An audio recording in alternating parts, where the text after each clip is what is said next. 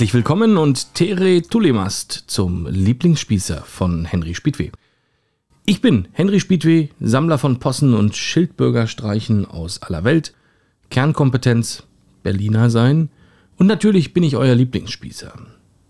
Hier seid ihr richtig, danke, dass ihr zuhört. Das Fundstück.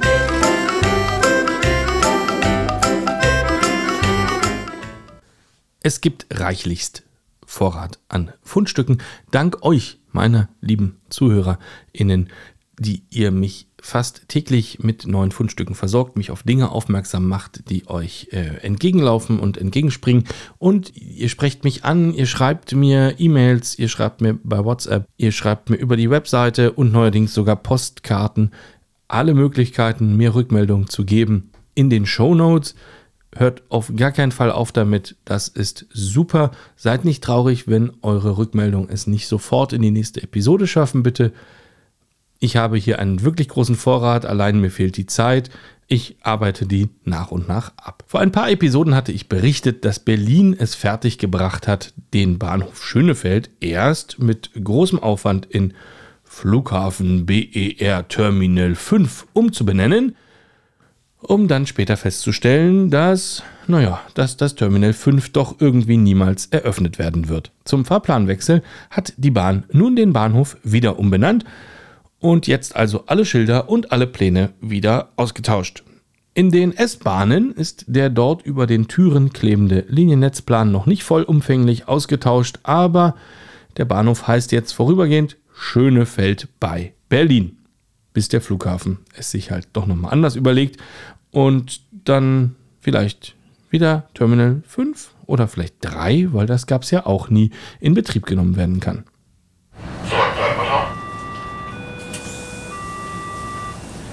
Habe ich euch eigentlich schon mal erzählt, wie die Terminals am Flughafen Stockholm-Arlanda heißen? Da gibt es die Terminals 2, 3, 4 und 5. Terminal 1 wurde nie gebaut. Das passiert also auch außerhalb von Berlin. Was die Schweden allerdings nicht dazu animiert hat, ständig die entsprechenden Stationen oder Terminals einfach hin und her umzubenennen. Auf dem Dach des FEZ Freizeit- und Erholungszentrums FEZ in der Berliner Wohlheide stehen Abbildungen verschiedener Pflanzen, damit die Kinder sie lernen können. Darunter ist auch Mangold, wenn eure Kinder sich also später nicht so doof anstellen sollen, wie ich selbst in der Episode Mangold, dann ab ins Fetz. Unbezahlte Werbung. Ah, Jahresbericht der Klimaschutzgruppe Letzte Generation. Das sind die mit dem Klebstoff. Ihr wisst schon, nichts polarisiert aktuell so wie die. Ich will auch gar nicht über einzelne Aktionen, Urteile oder sonstiges reden. Ich will nur über den Jahresbericht reden. Im Jahr 2022 vermeldet die Gruppe Einnahmen in Höhe von 891.832 Euro und 61 Cent, also knappen 900.000 Euro. Davon ausgegeben wurden unter anderem für, naja, keine Überraschung, Sekundenkleber, Warenwesten und Sitzkissen, man will es ja bequem haben, 98.167 Euro und 28 Cent, also knappe 100.000 Euro. Aber die größte Ausgabenposition, da kommt ihr nie drauf. Miete von Wohnungen, Räumen und Autos. 254.170 Euro und 43 Cent. Dann gab es eine tolle, tolle, lustige, unfreiwillig lustige Meldung des RBB, das ist der öffentlich-rechtliche Rundfunk hier in Berlin und Brandenburg. Ich verweise an dieser Stelle gerne mal auf meine Episode Sonntagsfrage. Ich weiß, ihr liebt diese Querverweise. Eine der Fragen im Wahlkampf damals war ja, ob die Berliner Polizei den Einsatz von Bodycams testen solle. Ich antwortete ketzerisch, dass ich hoffen würde, die Hersteller der Kameras würden die schon testen, bevor Berlin die einkauft. Klar in der Annahme, ich würde die Fragestellung absichtlich missverstehen. Wie sich jetzt herausstellt, ein Irrglaube. Mehrere Berliner Polizisten, laut RBB, haben sich mit ihren Bodycams selbst getasert, also selbst Stromstöße verpasst. Der Einsatz wurde nun gestoppt. Ist das nicht toll? Warum nur? Warum kaufen wir nie Dinge, die woanders schon erfolgreich im Einsatz sind? Und dann möchte ich euch noch einen Spaziergeh-Tipp in Berlin geben rund um die Mercedes-Benz Arena. Ich weiß, ich weiß, auch dieser Ort polarisiert sehr. Ist jetzt nicht unbedingt in jedermanns Augen schön, aber darum geht es nicht. Da gibt es was Kurioses zu entdecken. Dazu müssen wir ganz kurz ein kleines bisschen ausholen. Die Bezirksverordnetenversammlung von Berlin Friedrichshain-Kreuzberg, das ist der Bezirk, in dem ich wohne und in dem auch die Mercedes-Benz Arena liegt, hat 2005 etwas beschlossen, nämlich am 23. Februar 2005 veröffentlicht unter der Drucksache 1497 römisch 2. Bei Neu- und eventuellen Umbenennungen von Straßen werden so lange nur in Ausnahmefällen keine Namen von Frauen verwendet, bis mindestens 50 Prozent aller nach Personen benannten Friedrichshain-Kreuzberger Straßen nach Frauen benannt sind.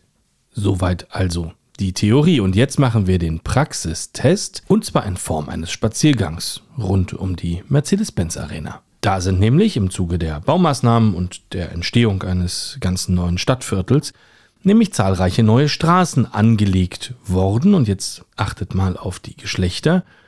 Marianne von Ranzau-Straße, Valeska Gerd-Straße, Helen Ernst-Straße, Mildred Harnack-Straße, Edith Kiss-Straße, Hedwig von Wachenheim-Straße, Wanda Kallenbach-Straße, Tamara Danz-Straße. Das sind die, die man schnell findet, wenn man da einmal rundläuft. Mildred, Valeska, Marianne, Edith, alles Frauen, soweit so gut.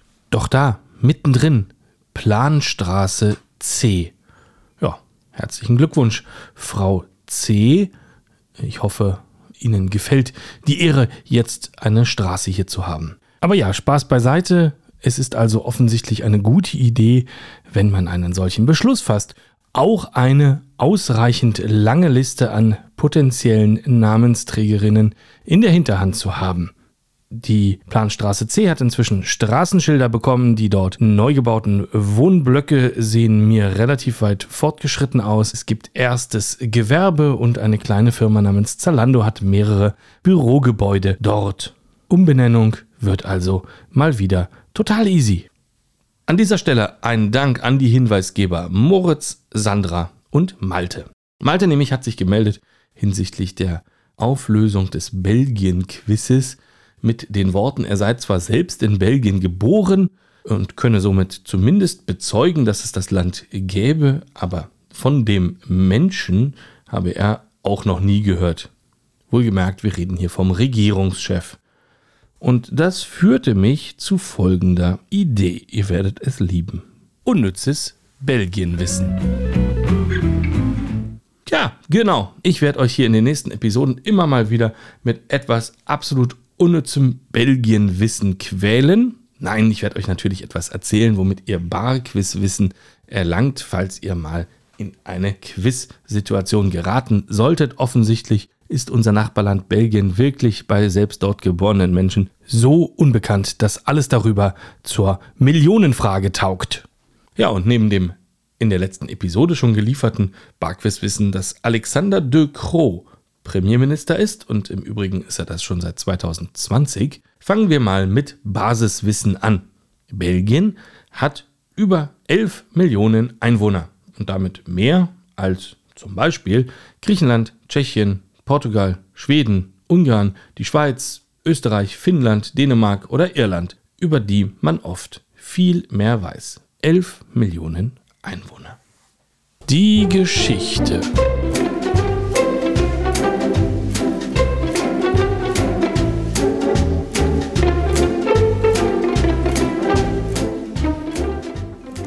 Und was liegt da näher, als mit der Geschichte anzufangen, mit der alles begann?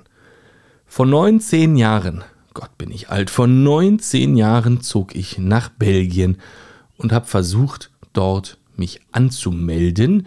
Und der Prozess verlief einigermaßen kompliziert. Und da habe ich angefangen, das aufzuschreiben. Es gab zunächst einen Blog im Internet.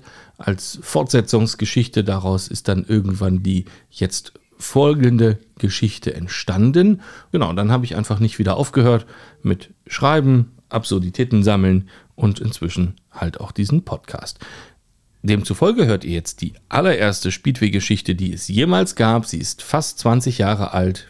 Aber eigentlich ist sie immer noch gut. Ich habe zwischendurch viele Sachen geschrieben, die schlechter gealtert sind. Viel Spaß. Sollte es euch einmal für längere Zeit nach Belgien verschlagen, könnt ihr euch glücklich schätzen, wenn ihr in Brüssel landet. Denn dort ist alles zweisprachig. Es gibt nämlich Gegenden in Belgien, wo man sich nur anmelden kann, wenn man Flämisch spricht. Flämisch ist im Grunde Niederländisch, aber das solltet ihr weder den Flamen noch den Niederländern sagen. Und das ist eigentlich gar keine Sprache, sondern bestenfalls ein niederdeutscher Dialekt ist schon gleich gar nicht. Flämisch jedenfalls wird von den Flamen gern als Sprache postuliert, hat aber keinen eigenen ISO-Code und da die Dialekte zwischen den einzelnen flämischen Gegenden so stark abweichen, versieht das flämische Fernsehen flämische Passanten gern mit hochniederländischem Untertitel. Alles klar? Mhm. Ein Sprachkurs zum Erlernen dieses Flämisch an einer öffentlichen Bildungseinrichtung zum Erwerb ausreichender Sprachkenntnisse für eine Anmeldung kann man in jedem Fall erst absolvieren, nachdem man offiziell gemeldet ist. Eines schönen Donnerstags Anfang September gehe ich voller Optimismus zum Einwohnermeldeamt in Brüssel, wohlgemerkt, zweisprachig und so. Der September ist in Belgien, ähnlich wie in Frankreich, traditionell der eigentliche Januar. Das Jahr beginnt mit der Rentrée am ersten Montag im September. Es ist der Tag, an dem das ganze Land nach zweimonatigen Generalferien aus dem Dornröschenschlaf erwacht. Schulen, Ämter, Universitäten, Busfahrpläne, Friseure und Bäcker. Juli und August kann man vergessen. Es sind verlorene Monate, in denen nichts passiert. Vielleicht habt ihr euch schon mal innerhalb Deutschlands umgemeldet. Es funktioniert im Wesentlichen so, dass man zum Bürgeramt der zuständigen Stadt oder Gemeinde geht, ein Formular unterschreibt, einen Aufkleber auf den Ausweis bekommt und Wartezeit und Frist bis zum Termin nicht mitgerechnet, nach zehn Minuten wieder das Amt verlässt. Sollte die Stadt mehr als ein Bürgeramt unterhalten, ist es egal, welches man aufsucht. Aber Belgien ist nicht Deutschland. Ja, klar nicht. Die, allein die Flagge. Gelb in der Mitte, rot außen und überhaupt irgendwie verkehrt herum. Und in Brüssel ist dann auch noch alles davon abhängig, in welcher Kommune man durch Zufall landet. Nee, nee. Also, man muss jetzt kein Kommunarde werden. Eine Kommune ist eine Art Stadtteil. Und ein Stadtteil mit weitestgehender Autonomie bis hin zur eigenen Polizei. Mein Stadtteil heißt Skarbek, also darf man auch nur in das Rathaus von Skarbek. Ein Donnerstag. Das Rathaus ist groß und leer. Wirklich weitläufig, großzügig, fast dekadent, schlosshaft. Und kein einziger Bürger, weit und breit. Aber ein netter Mann am Empfangsschalter, der wie alle hier in Belgien froh ist, seine fünf Wörter Deutsch loszuwerden, gibt mir einen zweifach gestempelten, in etwa DIN A6 großen Zettel mit dem Termin, an dem ich mich dem zuständigen Schalterbeamten vorstellen dürfte, nachdem er in mühevoller Handarbeit meinen Ausweis abgeschrieben hat. Montag zwischen 8 und 11 Uhr, aber wer früher kommt, müsse weniger warten. Gut, meine Anmeldung wird am Donnerstag wohl nicht weit kommen, das verstehe ich schnell. Brüssel ist halt nicht Berlin. Am Montag steht der Bittsteller, also Icke, um 7 Uhr auf, um sich pünktlich ins Rathaus zu begeben. Am Empfangsschalter ist die Schlange lang, die Wartehalle an den eigentlichen Schaltern dafür leer. Es begrüßt mich der gleiche Mann mit einem freundlichen Guten Morgen, Herr Speedway, und drückt für mich auf den Wartenummernautomaten.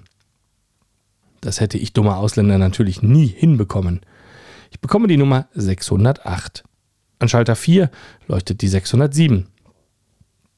Schalter 8 zeigt die 606. Es steht niemand davor, aber drei Damen dahinter. Kaffeepause irgendwie. Die Schalter 5 bis 7 zeigen Nummern jenseits der 700, offensichtlich für Fortgeschrittene. Ich nutze die Zeit für eine weitere ausgiebige Betrachtung des Rathauses. Die Wartehalle ist vielleicht 20 Meter hoch. Ein imposantes Jugendstil Glasdach schließt sie zum Himmel hin ab. Mit einem lauten Bling wird mein Architekturstudium je unterbrochen. Die 608, meine Nummer, leuchtet an der Anzeige von Schalter 8. Eine Dame begrüßt mich. Bonjour! Sie gibt sich alle Mühe, ihr undeutlichstes, leisestes und schnellstes Französisch zu reden, was dazu führt, dass ich bei jedem Satz nachfrage. Stört sie aber nicht wirklich. Dabei hat sie selbst sichtbar einen Migrationshintergrund. Aber deswegen sollte man wohl keine Solidarität erwarten. Letztlich schafft sie es, mir klarzumachen, ich bräuchte für meinen Antrag vier Passfotos, vier Originale und auf keinen Fall Kopien, zwölf Euro in Bar, passend und auf keinen Fall zu klein, meinen Ausweis und drei Kopien davon, die Einschreibung der Uni und zwei Kopien davon. Es hätte mir der freundliche Beamte am Begrüßungsschalter Donnerstag natürlich nicht schon sagen können. Er hatte das entsprechende Anforderungsformular ja auch gar nicht, was mir die Dame jetzt ausfüllt per Hand. Ich lerne schnell. ABM auf Belgisch.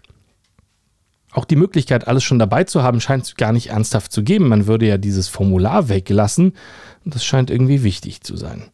Dabei habe ich eigentlich alles dabei, nur nicht die ausreichende Anzahl Kopien. Kopieren kann man im Rathaus aber natürlich angeblich nicht. Dass mittlerweile bereits zwei Beamte meinen Ausweis auch schon handschriftlich kopiert haben, ist übrigens irrelevant.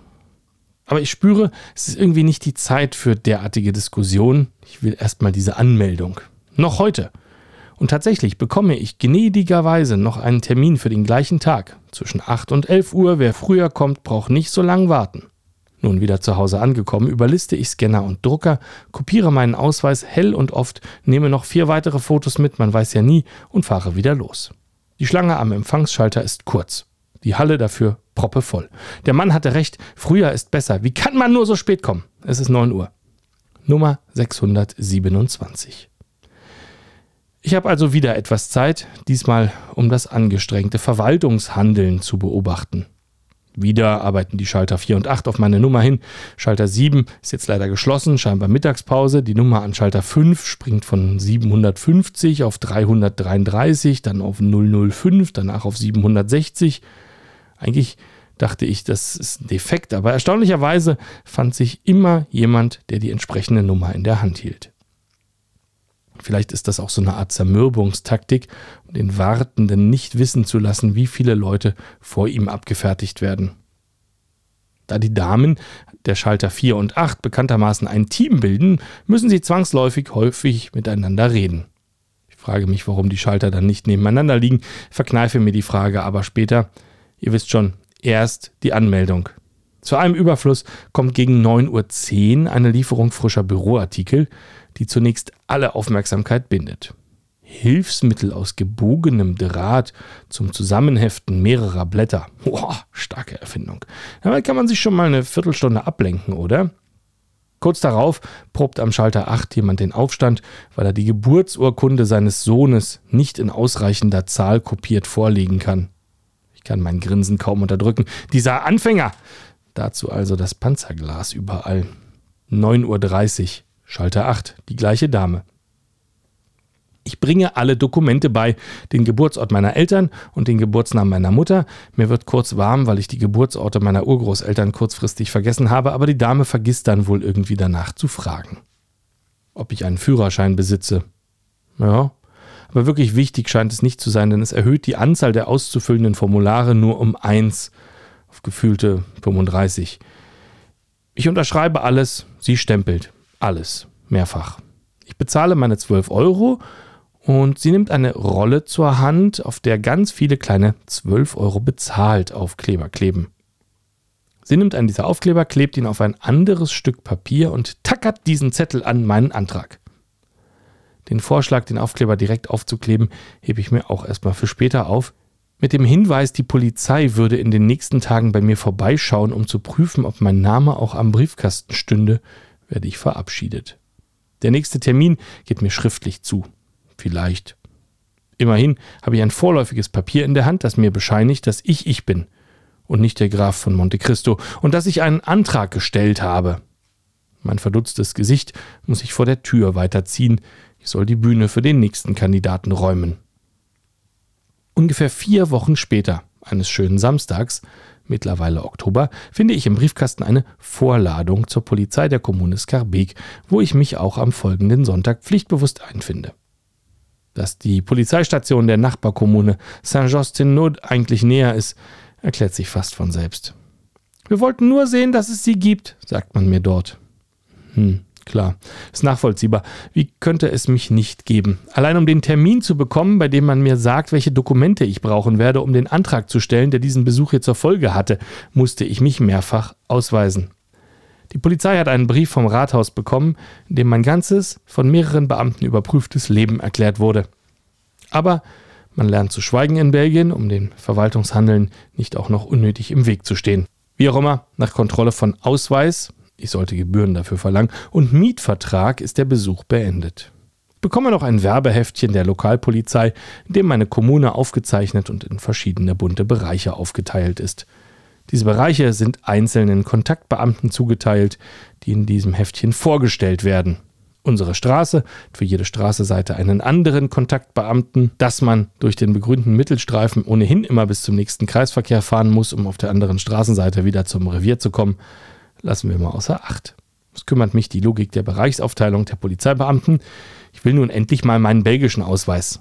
Unsere Kontaktbeamtin Julie de Reuters, eine Flamin, eigentlich für die andere Straßenseite zuständig, stellt sich höflichst vor und sagt, dass sie lieber Deutsch als Französisch spreche und beschwert sich etwas über die belgische Bürokratie. Naja, man will ja nicht meckern, ich bin ja neu hier, aber fällt mir jetzt erstmal nicht schwer, ihr zuzustimmen. Ihr Polizeirevier ist täglich von 7 bis 22 Uhr für Sie da, wenn Sie darüber hinaus persönlichen Kontakt wünschen und so weiter und so weiter. Die Polizei scheint irgendwie die netteste Behörde, die es in Belgien gibt. Der Anmeldeprozess dauere im Übrigen etwa sechs Wochen, meinte sie. Grandios! Ich konnte mein Lachen nicht verbergen. Davon sind ja vier schon um. Nee, nee, korrigiert sie mich. Ab jetzt sechs Wochen. Was? Ja, normalerweise dauert das nicht so lange, bis sie zur Polizei vorgeladen werden. Ich war nur vier Wochen im Urlaub, müssen Sie wissen. Mhm. Nicht nur, dass das ganze Land im Sommer sowieso schon zwei Monate still liegt, ich bekomme auch noch die Beamtin zugewiesen, die offensichtlich als einzige im August die Stellung halten musste. Obwohl ich fast so weit gehen würde zu sagen, dass selbst die Räuber und Banditen aus Brüssel im Sommer an die Küste fahren. Eine kleine Stolperfalle hatte sie noch gegen Ende des Gesprächs vorgesehen. Die Frage, ob ich allein in der Wohnung wohne, bejahte ich nach kurzem Zögern. Ich war in Begleitung erschienen. Zudem steht neben meinem Namen der Name meiner Freundin am Briefkasten und der Name des Vormieters, des Mannes davor und desjenigen davor und immer so weiter. Wer gemeldet ist, der muss am Briefkasten stehen und wer am Briefkasten steht, der muss auch gemeldet sein und da wohnen. So einfach ist das in Belgien. Aber wir sehen großzügig darüber hinweg und ich habe das Gefühl, ihr schlechtes Gewissen, der Urlaub, ihr wisst schon, hat etwas geholfen. Nun zurück zur Anmeldung. Geschätzte vier, gefühlte 52 hm, Wochen später kommt Post vom Rathaus. Ich solle doch endlich mal vorbeikommen. Tiefster November. Gesagt, getan.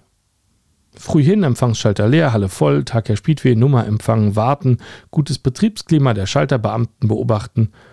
Letztlich unterschreibe ich meinen Ausweis und dieser sieht tatsächlich fertig aus. Ich lichtse. Mitnehmen darf ich ihn dennoch nicht. Die Polizei würde das erledigen. Dein Freund und Helfer als Austräger von offiziellen Dokumenten. Dabei ist die Post noch nicht mal im Streik. Meine Kontaktbeamtin klingelt am folgenden Sonntag tatsächlich an der Tür, Streifenwagen vor dem Haus. Es muss die Frage erlaubt sein, was die Polizei sonst noch so macht. Außer Briefkästen kontrollieren, Leute vorladen, die sich ummelden wollen und Ausweise im Peterwagen ausfahren obwohl ich zu diesem Zeitpunkt schon einige Wochen in Belgien verbracht habe, verzichte ich aber erstmal weiterhin auf offene Kritik. Ich bin ein guter Gast und ich war auch sehr mit meinem gerade in Empfang genommenen Ausweis beschäftigt. Er ist sage und schreibe noch acht Wochen gültig. Danach würde ich wohl wieder ins Rathaus müssen, um ihn zu verlängern. Auf der Rückseite sind dafür sechs Stempelkreise vorgesehen. Das war so ein Papierding, kann sich das vorstellen wie einen alten deutschen Führerschein. Mir schwant Böses. Und da die Zeit zur Jahreswende bekanntermaßen immer am schnellsten vergeht, begebe ich mich kurz darauf, Anfang Januar, also mal wieder in mein geliebtes Rathaus und frage mich beim Warten, ob ich dort wohl letztlich mehr Zeit verbringen würde als in der Uni.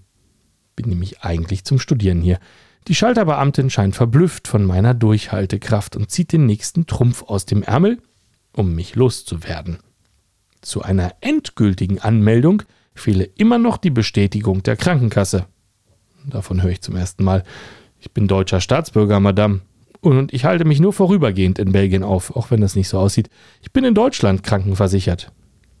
Ja, aber also, Sie sind krankenversichert, Monsieur. Ja, natürlich, Madame. Na, dann können Sie mir doch eine Bestätigung Ihrer Krankenkasse beibringen, Monsieur. Wenn Sie das wünschen, Madame, aber meine Bestätigung ist nur in deutscher Sprache verfasst. Ich trumpfiere innerlich mit meiner guten Ausrede und hoffe, das Thema sei damit vom Tisch. Das ist nicht so wichtig, Monsieur. Wir wollen nur sehen, dass Sie krankenversichert sind. Und Deutsch ist übrigens die dritte offizielle Sprache dieses Königreichs, Monsieur. Bekomme mal wieder einen neuen Termin und solle doch das nächste Mal mit dieser Bestätigung erscheinen. Hm, gesagt, getan. Leider lande ich an einem anderen Schalter bei einer anderen Beamtin. Es ist übrigens schon Februar geworden. Was soll das denn sein, Monsieur? Nur das ist die Bestätigung meiner deutschen Krankenkasse. Sie sind in Deutschland versichert? Ich frage mich, was die Kollegin beim letzten Mal in den Computer geschrieben hat. Ja, das ist die Bestätigung dafür, Madame. Aber, aber, Monsieur, ich glaube, Schnappatmung zu erkennen. Durch das Panzerglas könnte ich aber selbst, wenn ich wollte, keine erste Hilfe leisten, im Fall der Fälle. Diese, diese Bestätigung. Sie atmet immer schneller und dreht das Schreiben verzweifelt hin und her. Ist auf Deutsch. Ja, Madame, ich weiß. Ihre Kollegin sagte mir, das wäre kein Problem. Das ist alles, was ich habe. Deutsch ist übrigens die dritte offizielle Sprache dieses Königreichs.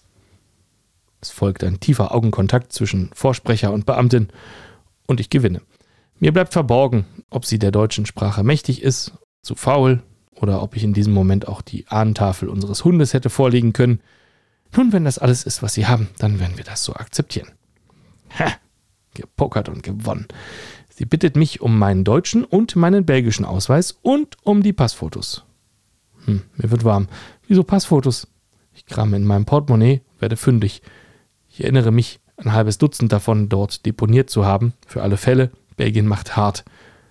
Sie nimmt meinen belgischen Übergangsausweis und anstatt ihn, wie von mir erwartet, abzustempeln, zerreißt sie ihn. Madame, ich wollte noch länger hier bleiben. Ja. Sie bekommen jetzt einen anderen Ausweis. Sie scheinen ja längerfristig im Land zu bleiben. Monsieur. Ich fühle mich geadelt. Scheinbar bekommt man den richtigen Ausweis nur, wenn man wirklich hartnäckig ist. Andererseits frage ich mich, ob man das aus der Immatrikulationsurkunde der Uni, die ich bereits im September eingereicht hatte, nicht schon hätte ablesen können, dass ich wohl länger bleibe. Und wozu sind die Stempelkreise da gewesen? Aber naja, ich will meine neue Freundschaft zur Schalterbeamtin nicht riskieren und frag mal wieder nicht laut. Stattdessen unterschreibe ich hier und dort, gebe Fotos ab und bezahle noch einmal 12 Euro. Dann frage ich nach der Polizei. Die Beamtin schaut mich entsetzt an. Nein, Ihren Ausweis können Sie in zwei Wochen natürlich ohne Voranmeldung an Schalter 28 abholen. Ich habe es geschafft. Schalter 28 ist der erste Schalter, den ich besuchen werde, der nicht nur für Ausländer reserviert ist. Nach zwei Wochen erhalte ich dort tatsächlich einen neun Monate gültigen lilafarbenen Ausweis. Mitte Februar geschafft. Ich habe fünf Monate gebraucht, aber es hat sich gelohnt. Ich fühle mich super. Als letztes bekomme ich noch die Ermahnung mit auf den Weg, dass ich mich auf jeden Fall auch offiziell abmelden solle, wenn ich das Land wieder verlasse. Hm. Das Ablaufen des Ausweises reiche dazu nicht aus. Ich verzichte später auf diesen Akt, schließlich möchte ich auch meinen Nachmietern meinen Namen am Briefkasten hinterlassen und irgendwie den Sommer dann doch lieber im Freien als im Rathaus verbringen. Und das war der Lieblingsspießer für heute. Ich danke euch, dass ihr wieder so lange dran geblieben seid. Wenn euch dieser Podcast gefällt, macht Werbung für ihn, teilt ihn mit euren Freunden und Bekannten und Kollegen, teilt ihn in eurem Status, lasst ein paar Sterne da, aktiviert den Alarm, das ist die Glocke für neue Episoden, interagiert mit mir, abonniert die News auf der Webseite, dazu mehr in den Show Notes und seid lieb zueinander. Die Begrüßung war übrigens estnisch.